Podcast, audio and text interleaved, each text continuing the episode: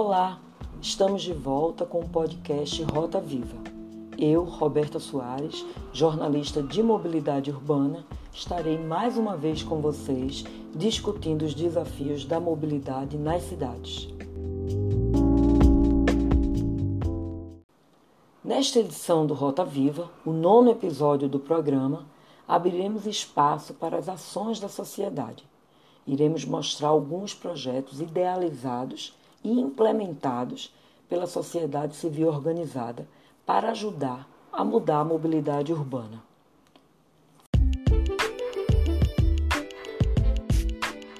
Falaremos sobre três projetos distintos, dois deles criados em São Paulo e um do Recife, pensado e executado na capital pernambucana.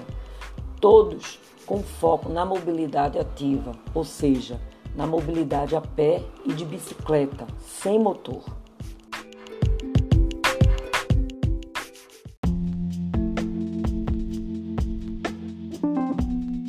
O primeiro deles é o Bota para Rodar, projeto desenvolvido pela Ameciclo, a Associação Metropolitana de Ciclistas do Recife, que cria sistemas comunitários de compartilhamento de bicicletas nas comunidades carentes da cidade, através da doação e recuperação de bikes.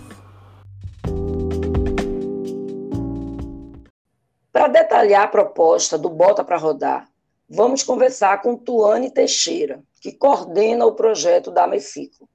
Olá, Tuane, é um prazer recebê-la novamente, né, aqui no Rota Viva.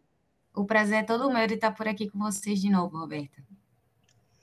Queria começar te perguntando o seguinte: o Bota para Rodar, ele pode ser visto como um projeto que vai além da mobilidade urbana, um projeto que devolve um pouco de cidadania que essas comunidades pobres perdem, né? Perderam e perdem todos os dias. A gente pode fazer essa leitura, Tuane? É, com certeza, Roberta, porque assim, a gente tem que lembrar que a mobilidade é um direito que ela vai dar acesso a outros direitos. Quando a gente fala que uma população, uma região, ela não tem acesso à mobilidade, a gente também entende que essa, essas pessoas, elas também não terão acesso a outros dispositivos de educação, lazer, saúde, enfim, é, dispositivos que elas têm direito, né, e que, e que fazem com que seja possível que elas exerçam sua cidadania. Então, assim, quando a gente é, propicia a mobilidade para essas pessoas, a gente também está facilitando que elas acessem a cidade e tudo que essa cidade tem a oferecer a essas pessoas. É, principalmente quando a gente leva em conta é, onde que esse projeto está localizado, né? E aí muitas é, termina envolvendo pessoas que muitas vezes sequer conseguem é, pagar uma passagem de ônibus, por exemplo, que a gente sabe que aqui na nossa cidade está bem cara, é, principalmente levando em conta a qualidade do serviço, né? a falta de qualidade no caso. Então, sim, é um projeto que, que ele termina transcendendo um pouco esse limite da mobilidade. Eu acho que a gente fala, termina, termina tocando em vários outros pontos, porque é, ele termina fornecendo acesso à cidade. Qual seria a abrangência do Bota para Rodar atualmente? Onde ele está presente? Quantas comunidades, qual é o perfil dessas comunidades? São todas comunidades de fato carentes, mas elas têm alguma peculiaridade que a gente poderia destacar? Qual é o volume de bicicleta? Já virou de fato? Eu sei que vocês têm apoiadores, inclusive com recursos é, internacionais, mas assim há uma, há uma participação da sociedade, o uso, as comunidades usam mesmo as bicicletas, como é que funciona? É, o Bota para Rodar está predominantemente em zonas é, especiais de interesse social, que são as EIs, né, na cidade do Recife. É, o Bota para Rodar, o primeiro instalado foi na comunidade Caranguejo Tabaiares, que fica na Ilha do Retiro, Zona Oeste. Depois a gente foi para Santa Luzia, Vila de Santa Luzia, no bairro da Torre, também na Zona Oeste do Recife. E recentemente a gente inaugurou a terceira edição do projeto, que foi em em Boa Viagem, primeira vez aí do projeto na Zona Sul de Recife. Mas também, Roberto, há o interesse da gente ampliar o projeto, né? A gente está fazendo agora as revisões de umas bicicletas que ficam na sede da Amiciclo, que é em Santa Amaro, mas numa região ali bem central, ali na Rua da Aurora. Então, essas bicicletas a gente vai colocar para rodar, porque não faz sentido a própria hemiciclo ter bicicleta parada, né? Então, vai se configurar como mais uma comunidade do Bota para Rodar. E já temos outros bairros, outras comunidades interessadas no projeto, então já estamos aí correndo atrás de financiamento, é, a exemplo da comunidade do Pilar, que a gente vai se reunir agora é, em breve para poder discutir a viabilidade do projeto lá. É isso, é um projeto que já está em três comunidades funcionando plenamente, vai para a quarta agora com a sede da Amiciclo, e se der tudo certo, a gente vai para a quinta comunidade, é, contando com o Pilar. Certo. Para finalizar, explica como funciona, né? Como é que é o processo? É, é, quem quiser ser doador, como é, primeiro como funciona ele, né, essa coisa de deixar a bicicleta na comunidade, a bicicleta é, é vai passando de mão em mão, né, entre os moradores, qual é o critério? Pega, devolve, tem hora, não tem, exige documento, não exige, ou cada uhum. bicicleta fica com, com cada um, e como as pessoas podem, quem quiser participar, fazer a doação. Perfeito.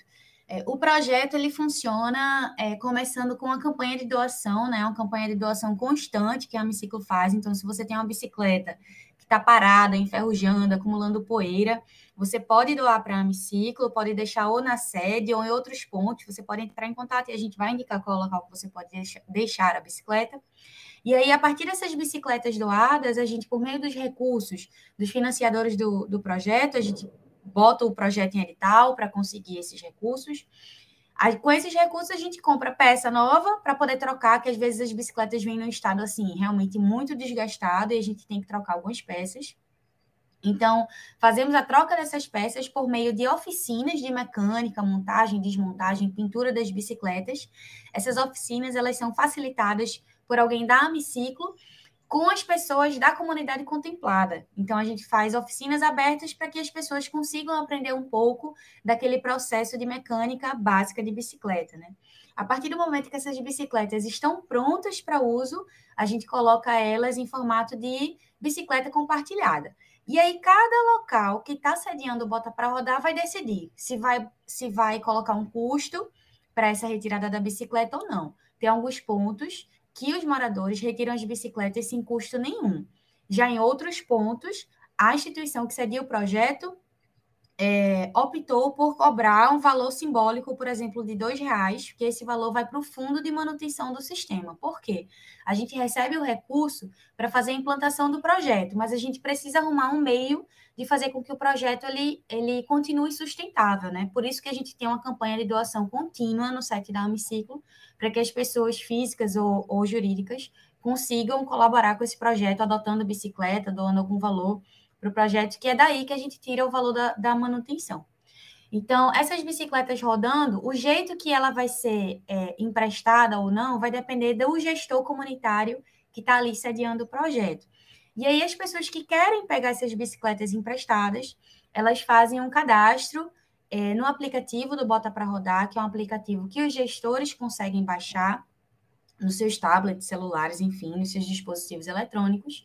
E aí esse aplicativo ele consegue fazer o cadastro dos usuários, das bicicletas, separando cada comunidade, dizendo para é, que aquela pessoa pegou, qual foi o uso, foi para a escola, foi para trabalhar, é, qual é o perfil daquela pessoa, perfil socioeconômico, né? Um aplicativo que está sendo desenvolvido em parceria com a ThoughtWorks. Então a gente vai assim dialogando com outras instituições para poder fazer o projeto acontecer. Ok, Tuane.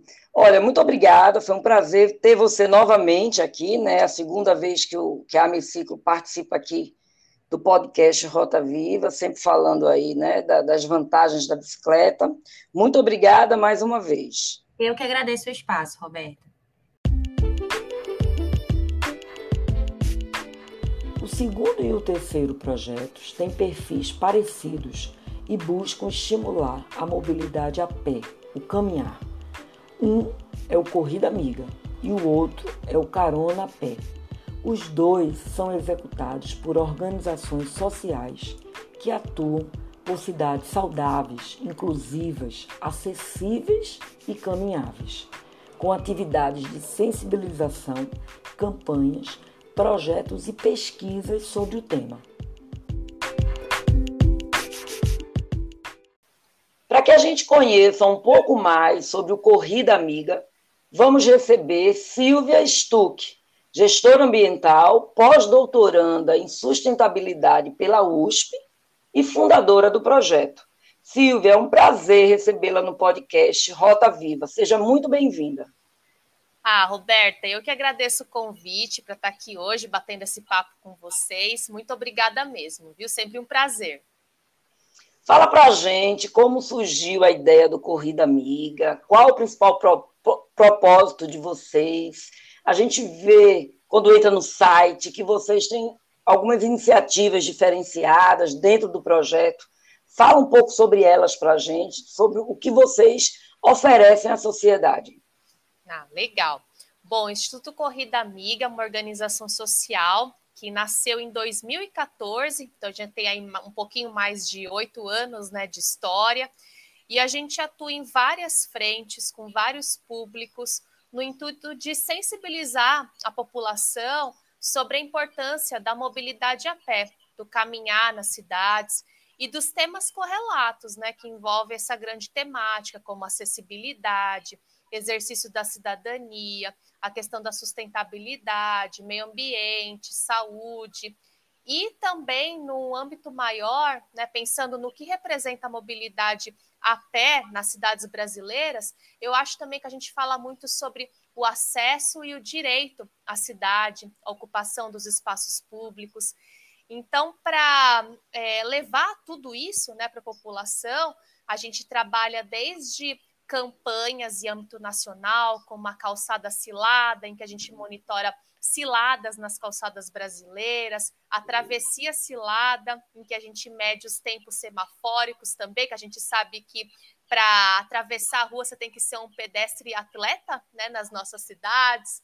É, tem os projetos voltados mais para sensibilização de, do público infantil em escolas públicas, em que a gente tem o, o método escola ativa, com várias é, atividades é, lúdico-educacionais é, que a gente trabalha dentro da escola, né, com o circuito do pedestre, depois leva as crianças para reconhecer o espaço público a pé, nos bondes a pé, a gente faz pintura na rua por meio da, das intervenções lúdicas de urbanismo tático, e também a gente trabalha muito numa vertente de sistematizar todo esse conhecimento produzido em relatórios, pesquisas, porque eu acho que uma frente também muito importante para a gente falar de mobilidade a pé aqui no, no nosso país é também produzir dados, né, para que esses dados eles possam embasar políticas públicas, projetos, programas,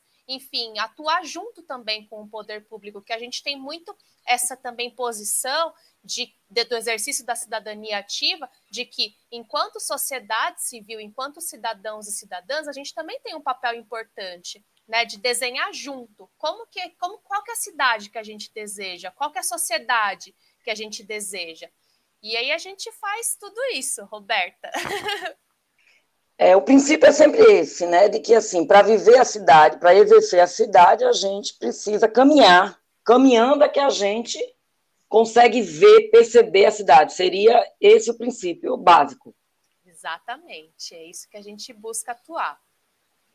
Agora me fala, a gente vê muito, é, assim, eu acompanhei, né, esse surgimento de vocês lá em 2014 e a gente viu na época até hoje haver um crescimento, houve um crescimento é, é, grande desses movimentos de luta pela mobilidade ativa, principalmente, inclusive mobilidade a pé, dentro da mobilidade ativa, né, que tem o ciclismo, a bicicleta, mas também o caminhar. O crescimento da mobilidade ativa a pé surge com muita força no país, principalmente no Sudeste, pontualmente em São Paulo. Como é que você vê esse fenômeno? Porque a gente vê outras regiões como a nossa, Nordeste, Pernambuco, Recife, que a gente não vê esse, esse crescimento. Assim, a gente é carente dessas batalhas, né? de uma batalha semelhante, ao contrário, né? a gente só vê a motorização, o domínio das motos. Como é que você, como é que você explica? Por que aí acontece e aqui não acontece? Tá, bacana. Bom, dentro daquela linha de atuação que eu falei de pesquisa, projetos, né, da Corrida Amiga, a gente também correaliza com outras organizações um projeto chamado Como Anda, em que a gente estudou é, exatamente o mapeamento do estado da arte da mobilidade a pé no nosso país. E aí, a partir desse mapeamento, eu tenho alguns dados que eles podem ajudar a entender um pouco desse contexto, né, que você pergunta. É, realmente, grande parte, mais de 60% das organizações mapeadas, elas estão na região sudeste.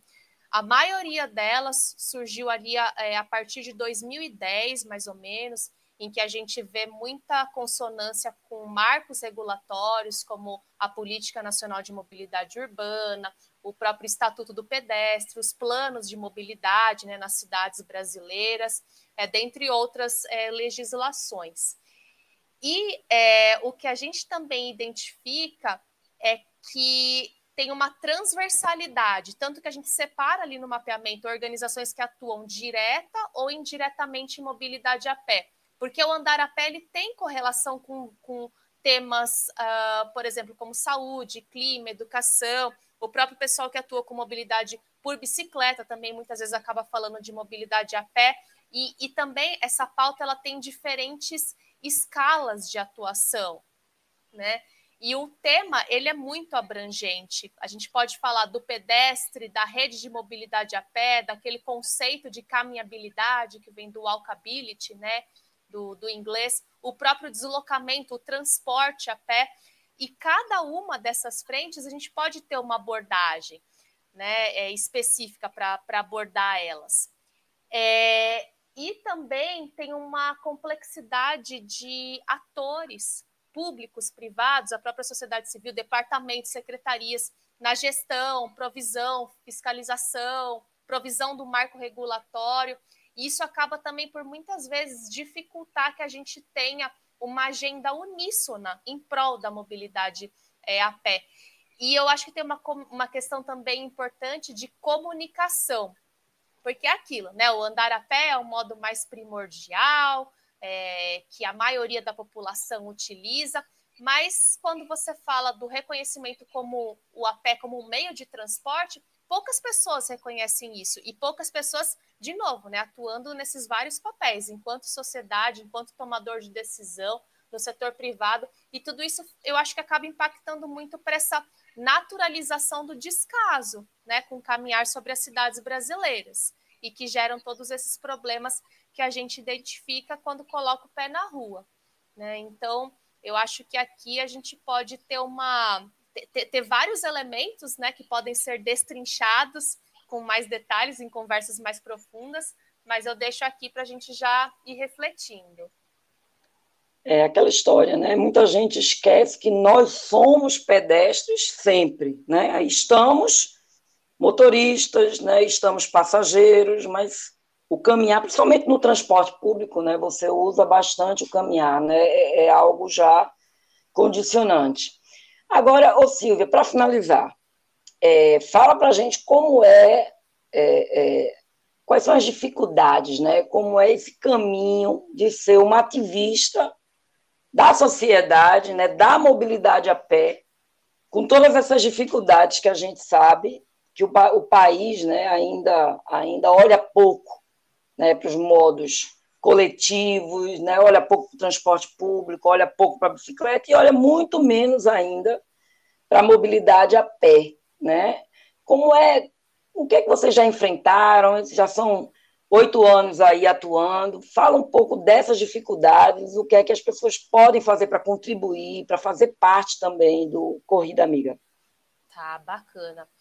Olha, eu acho que a nossa maior dificuldade, as nossas maiores dificuldades, elas também estão relacionadas às dificuldades que a gente mapeou de modo geral para as organizações que atuam né, nesse tema, que é a questão mesmo da falta de recursos disponíveis, é, recursos financeiros, né, para a gente manter a organização, porque, é, enfim, para fazer os projetos acontecerem, a gente demanda também de recursos financeiros, recursos humanos especializados, é, uma agenda também mais perene de que, que não, não, uma agenda pública mesmo, que ela não, não, não, não mude a cada quatro anos, né?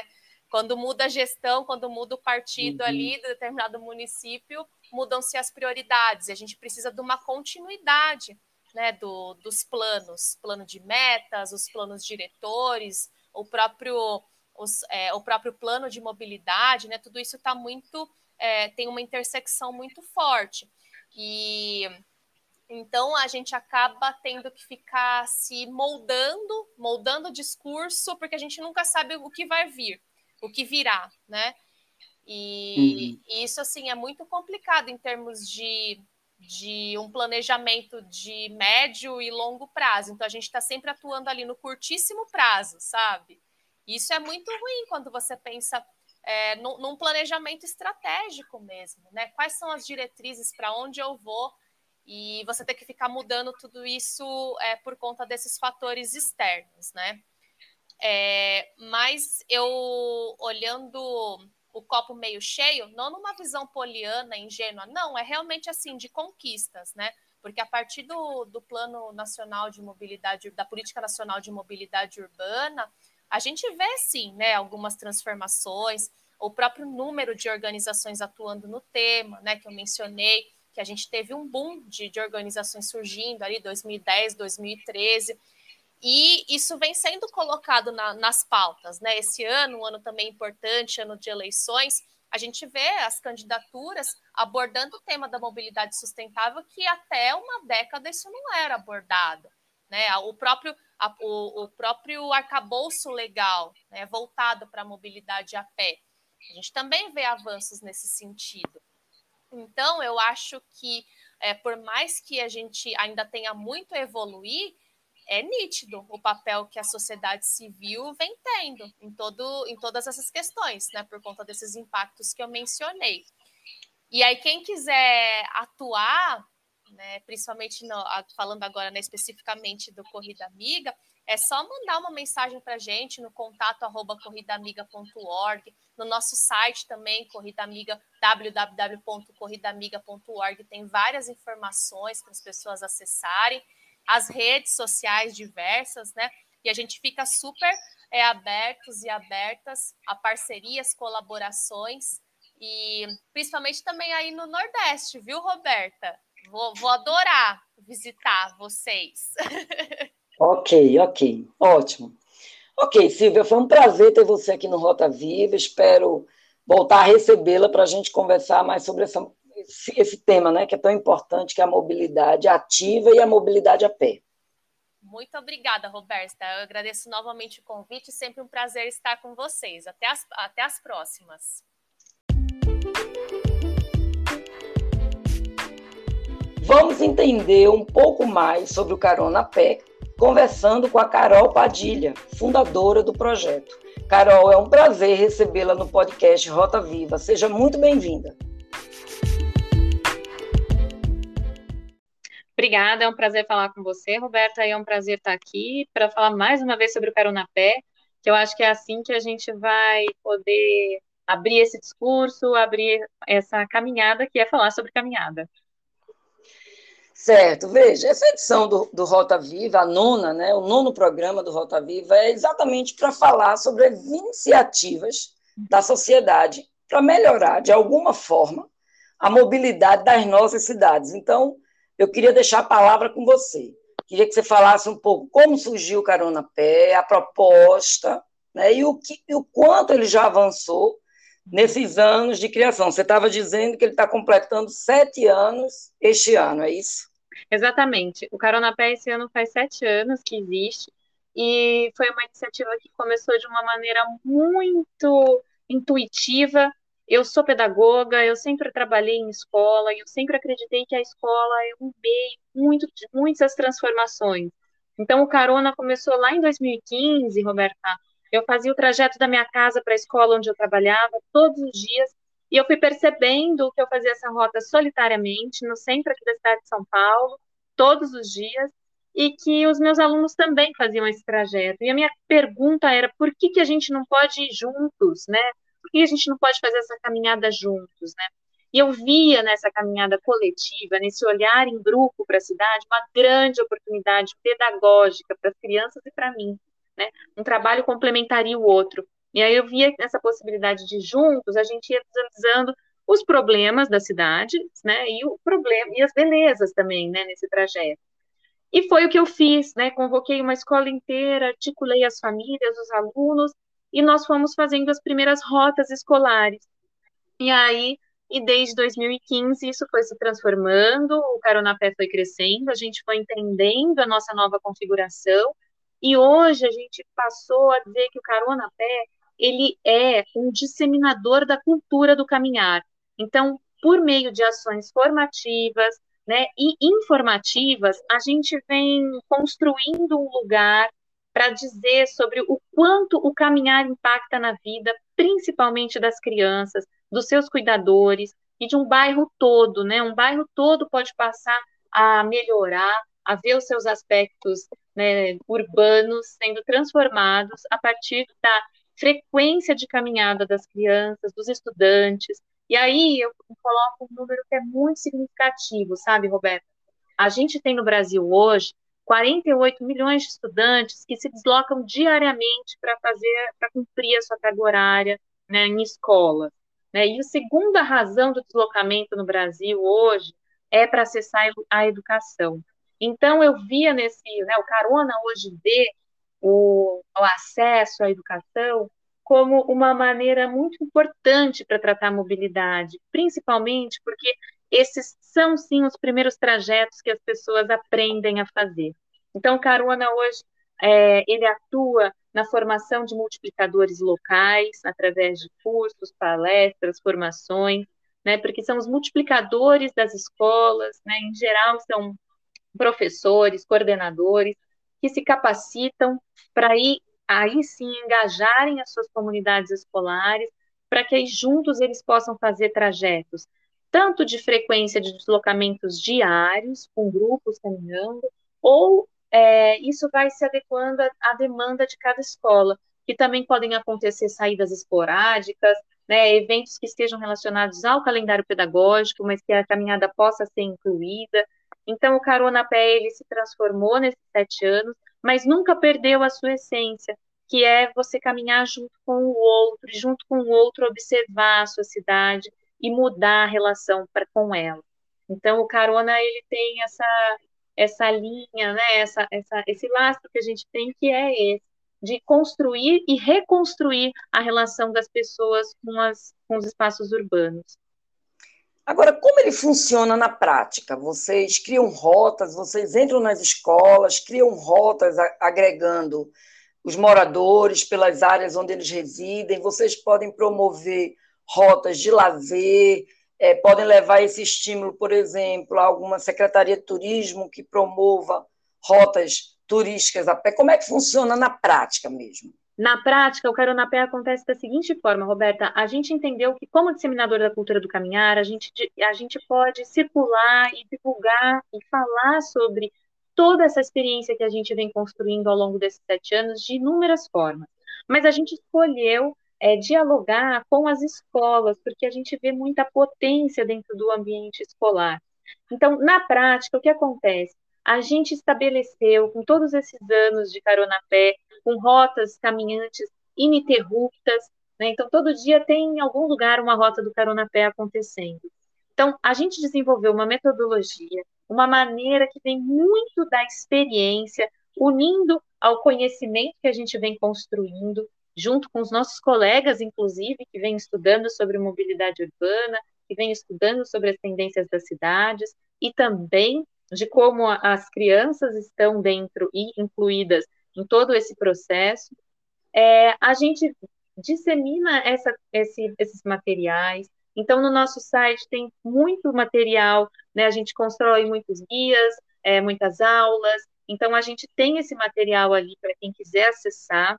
Ele é super importante para quem quiser ter essa versão do Carona Pé é, liberada. Mas a gente também conta com muitos parceiros que acabam é, chamando a gente para poder fazer essa formação e oferecer essa metodologia e essa maneira de formar pessoas que são locais que entendem a dinâmica dos seus bairros para poderem fazer os seus engajamentos, né? Então aí sim a gente passa toda essa metodologia, faz esse processo formativo e essas pessoas elas usufruem e se apropriam desses materiais que a gente tem para estimular e incentivar que as comunidades escolares transformem a maneira como elas, como elas fazem os trajetos diários.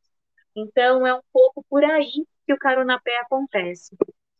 Então, é como se uma escola ela, ela fizesse essa parceria com vocês, vocês entrariam na escola, preparariam, identificariam as pessoas que caminham, fariam toda essa, essa qualificação dos professores, seria um trabalho assim, e a partir daí a escola criaria as suas rotas, criaria seus estímulos, seria dessa forma. Exatamente, Roberta, também, mas não só, porque a gente percebe que cada comunidade escolar tem um funcionamento. A gente já trabalhou diretamente com escolas, a gente já trabalhou via secretarias de educação, via secretaria é, do transporte, do turismo, da própria mobilidade urbana. Então, a gente já trabalhou com parceiros privados que oferecem esse curso para é, instituições públicas. Então, não existe um formato único. A gente também é muito flexível na maneira como a gente okay. entende cada parceiro ou como, como, como cada comunidade deseja se apropriar do que a gente tem para oferecer. Então, okay. é mais ou menos nesse formato. A gente sabe que o princípio né, básico de vocês, primordial, é essa coisa de caminhar e pertencimento. Né? Caminhando, a gente conhece a cidade, a gente melhora o mundo, as pessoas, enfim. Uhum. Aí fala um pouco, é, isso interfere realmente na criação e formação da criança, se ela, se ela ganha esse tipo de informação, o hábito de caminhar, de fazer os deslocamentos, isso de fato muda? Que é que vocês verificam nesses anos aí? Sim, Roberta, a gente tem alguns dados, né, né tanto daqui quanto de fora, e comprovações e relatos, né? Eu acho que a gente se é, a gente se embasa muito na nossa experiência, nos relatos de transformação que a gente vê e recebe diariamente.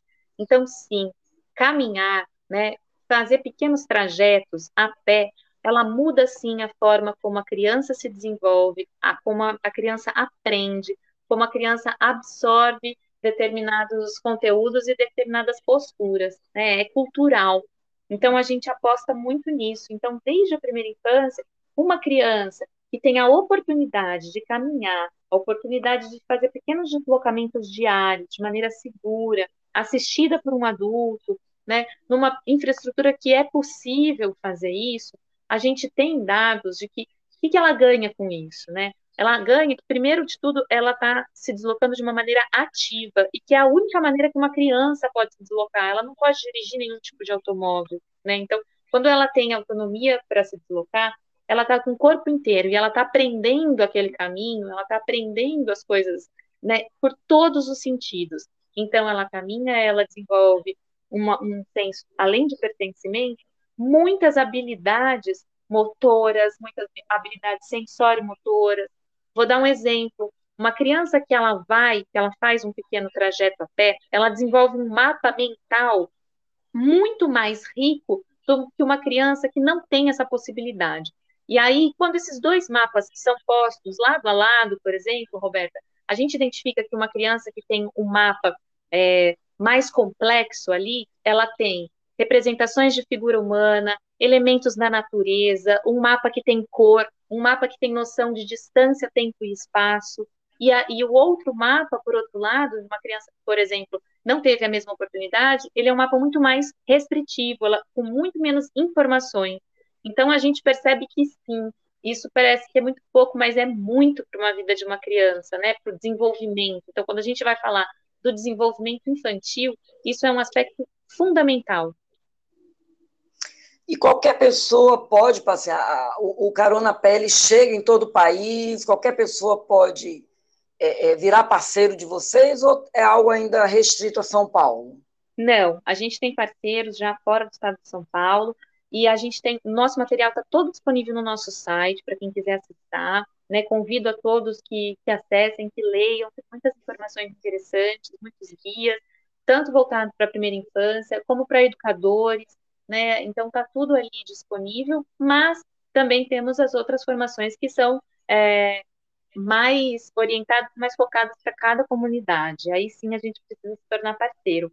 Só que não está restrito só a São Paulo, temos escolas em outros estados, e hoje, acho que a pandemia trouxe muito isso, a gente teve a oportunidade de trazer isso para o online, e isso trouxe para a gente é, a possibilidade de estar em diversos territórios, né? Eu acho que esse é um, esse é foi um ganho muito grande para Carona, porque a gente não precisa estar no local, a gente precisa estar conectado, a gente precisa estar junto com quem é nosso multiplicador, com quem é nosso parceiro, fazendo essa formação para que eles ajam localmente.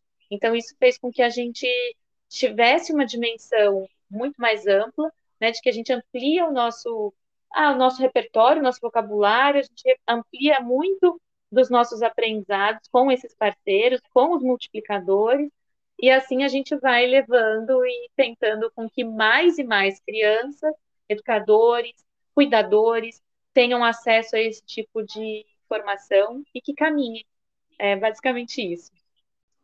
Ok. Ok, Carol. Foi ótimo. Foi um prazer ter você aqui no Rota Viva. Muito obrigada. Muito obrigada.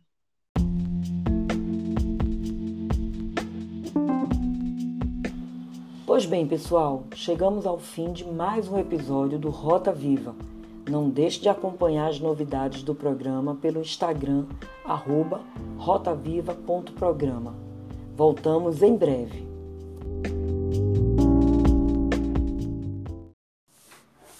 Um, dois, um, dois. Valendo. Abre. Olá, estamos de volta com o podcast Rota Viva pela Preservação da Vida, um projeto de educação para o trânsito oferecido pelo Fundo Socioambiental da concessionária Rota dos Coqueiros e realizado pelo IADH. No décimo episódio, vamos falar sobre a importância da educação de trânsito chegar às escolas e instituições de ensino em geral. Eu, Roberta Soares, jornalista de mobilidade urbana, estarei com vocês à frente do podcast Rota Viva. Um, dois, um, dois, valendo. Infelizmente, o Brasil ainda finge que educa a população sobre os perigos que o trânsito representa. Ainda não conseguimos conscientizar as pessoas sobre os riscos da má conduta ao volante, na bicicleta e a pé. A verdade é que a educação de trânsito não acontece na prática. O que é oferecido é muito, muito pouco. O trânsito para o brasileiro ainda é um território onde se pode tudo. A legislação de trânsito ainda é vista como algo apenas arrecadatório e não como uma ferramenta para proteger as pessoas, independentemente de elas estarem motoristas passageiras, ciclistas ou pedestres. Muitos, em várias ocasiões, são multados sem nem mesmo saber que cometeram uma infração por falta de conhecimento, por falta de educação sobre as regras de trânsito mesmo. Não foram preparados, educados e alertados sobre o valor de entender o que é o comportamento de risco no trânsito. Um, dois, um, dois. Valendo, texto 2. Praticar a direção segura, a mobilidade segura é fundamental. Não adotar comportamentos de risco no trânsito é algo que preserva vidas e que deve ser praticado independentemente de fiscalização ou punição. Por isso, fazer educação de trânsito chegar às escolas e instituições de ensino é o primeiro e mais fundamental passo para que a sociedade assuma um comportamento de segurança no trânsito e, assim, reduza as mortes e ferimentos que todos os anos atingem mais de 230 mil pessoas no país, considerando feridos e mortos. Um, dois, um, dois, valendo. Dados do DataSUS mostram que 32 mil pessoas morreram no trânsito brasileiro em 2020, mesmo com a pandemia de Covid-19, quando o Brasil viveu diversos períodos de isolamento. E números do DPVAT, o seguro do trânsito, apontam que 200 mil indenizações por invalidez permanente têm sido pagas por ano. Dados do IBGE, inclusive, apontava uma média de 500 mil pessoas que sofreram algum tipo de lesão no trânsito em 2019. Ou seja, o trânsito brasileiro segue sendo uma máquina de matar e ferir. Um dois, um dois, valendo. Mesmo assim, diante de tantas perdas, a educação de trânsito segue em segundo plano no país. A legislação determinando o contrário, só que não é suficiente. O artigo 76 do Código de Trânsito Brasileiro, CTB, diz que a educação para o trânsito deve acontecer desde a educação infantil até o ensino superior e que ela deve acontecer através de ações educativas as mais variadas possíveis, elaboradas e coordenadas pelos órgãos de trânsito das cidades e dos estados. Além disso, 5% de toda multa vai para o FUNSET, que é o Fundo Nacional de Segurança para o Trânsito, mas poucas campanhas educativas que chamam a atenção são vistas no país. O governo federal garante que faz, mas os recursos são poucos. Os números mostram isso. Em 2021, foram gastos 505 mil reais em ações educativas no país. Nos anos anteriores, a quantia foi semelhante, exatamente o mesmo valor destinado ao FUNSET por ano, nada mais. Ou seja, não existe um orçamento público para educação de trânsito. Em Pernambuco, o custo com as vítimas de trânsito é de 6 bilhões de reais por ano. Desse total, 3 bilhões de reais são gastos com motociclistas, 1 bilhão de reais com pedestres e 1 bilhão com ocupantes de automóveis. Um, dois, um, dois, valendo. Uma das principais falhas da educação de trânsito é não chegar aos jovens. O Brasil não consegue educar a juventude sobre os perigos de dirigir. Não consegue alcançar os jovens na fase em que são pré-condutores de veículos e que representa a fase mais importante. Para quem não sabe, 30% dos mortos e feridos no trânsito brasileiro há muitos anos são jovens entre 17 e 24 anos. E para finalizar, vale lembrar que o trânsito brasileiro mata muito, mutila demais e ainda custa 132 bilhões de reais por ano à sociedade brasileira, segundo estudos do Instituto de Pesquisa Econômica Aplicada, o IPEA. Um, dois, um, dois, valendo abre. Olá, estamos de volta com o podcast Rota Viva pela Preservação da Vida, um projeto de educação para o trânsito oferecido pelo Fundo Socioambiental da concessionária Rota dos Coqueiros e realizado pelo IADH. No décimo episódio, vamos falar sobre a importância da educação de trânsito chegar às escolas e instituições de ensino em geral. Eu, Roberta Soares, jornalista de mobilidade urbana, estarei com vocês à frente do podcast Rota Viva.